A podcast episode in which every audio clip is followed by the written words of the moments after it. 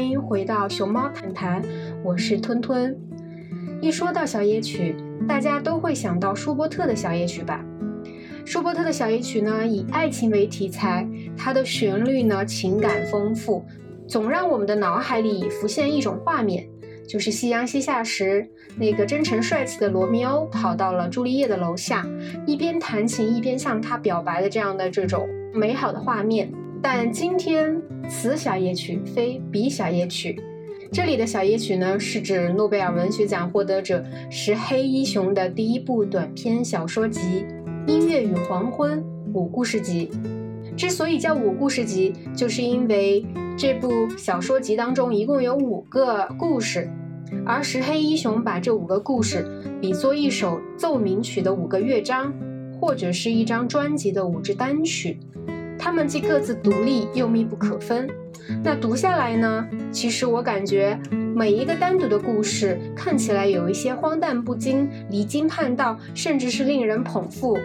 但是把它合在一起的时候，它们好像又是若即若离的相互照应，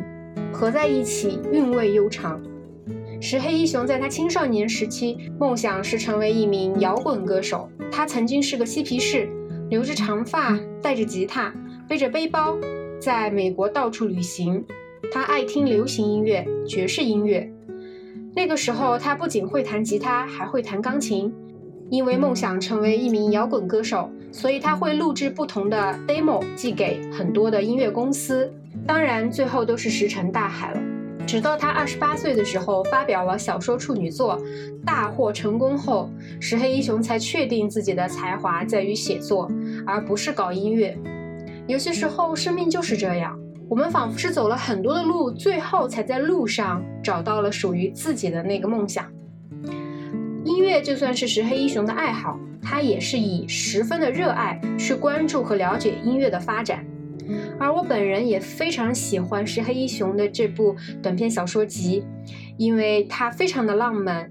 故事发生的地点很浪漫，在水城威尼斯。或者是在幽静开阔的英国莫尔文山，发生的时间呢也非常的浪漫，都是在某日的黄昏夕阳时，而故事里的人和事儿也都是与浪漫有关的。故事里的人有些是音乐家，有些是音乐爱好者，当然，故事的主题却不限于音乐和浪漫，仍然是石黑一雄一贯的对现代人的生存状态的反思，也就是理想与现实的差距。我们满腹的才华得不到施展和认可时，这些才华反而成为了最折磨我们的东西。在石黑一雄的小说世界中，人物被庞大的社会机器所控制，无法掌握自己的命运，情感也被压抑着。《小夜曲》这部作品比石黑一雄过往的作品都更接近普通人，比如年过半百、风光不再的过气老歌手。比如连自己儿子都不搭理他们的瑞士老夫妇，还有遭遇婚姻危机的中年夫妻，以及一心想成为作曲家但处处碰壁的大学青年。不管老的少的，穷的富的，他们的生活都不如意，他们对生活都满腹牢骚。我们从中挑选了三篇最喜欢的小说来交流探讨，并将以专辑的形式制作播出。第一个音乐故事中，我选择的点题曲目是《By the Time I Get to the Phoenix》，是一首美国乡村音乐风格的歌曲。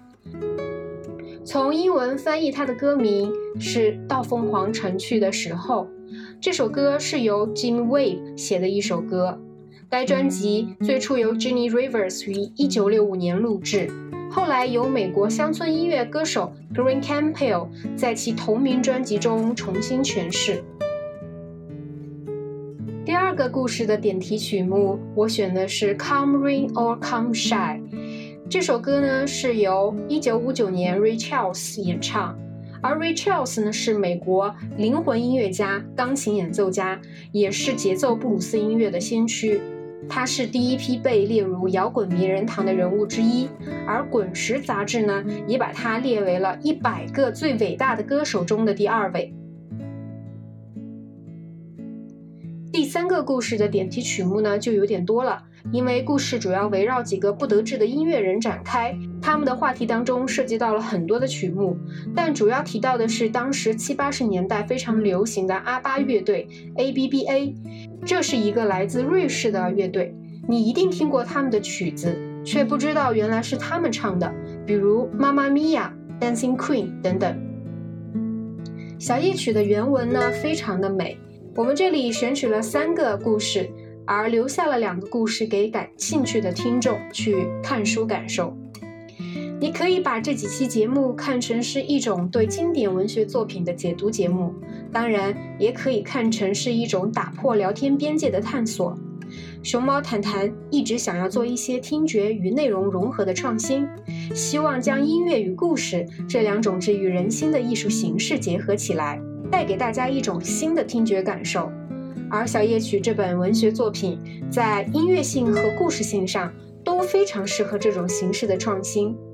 我们希望借此做一个大胆的尝试，当然这只是一个开始。我们暂且称这个系列为音乐故事会。夏天到了，如果今天你那边也下雨了，无法出门游玩，不妨打开蓝牙音箱，打开一集小夜曲的故事，然后放下手机，点上香薰蜡烛，把灯光调暗，舒服地躺进沙发里，休息一下双眼。或者摊开瑜伽垫，一边拉伸身体，一边听音乐故事会。感谢大家的一路陪伴和支持，那咱们第一个故事见。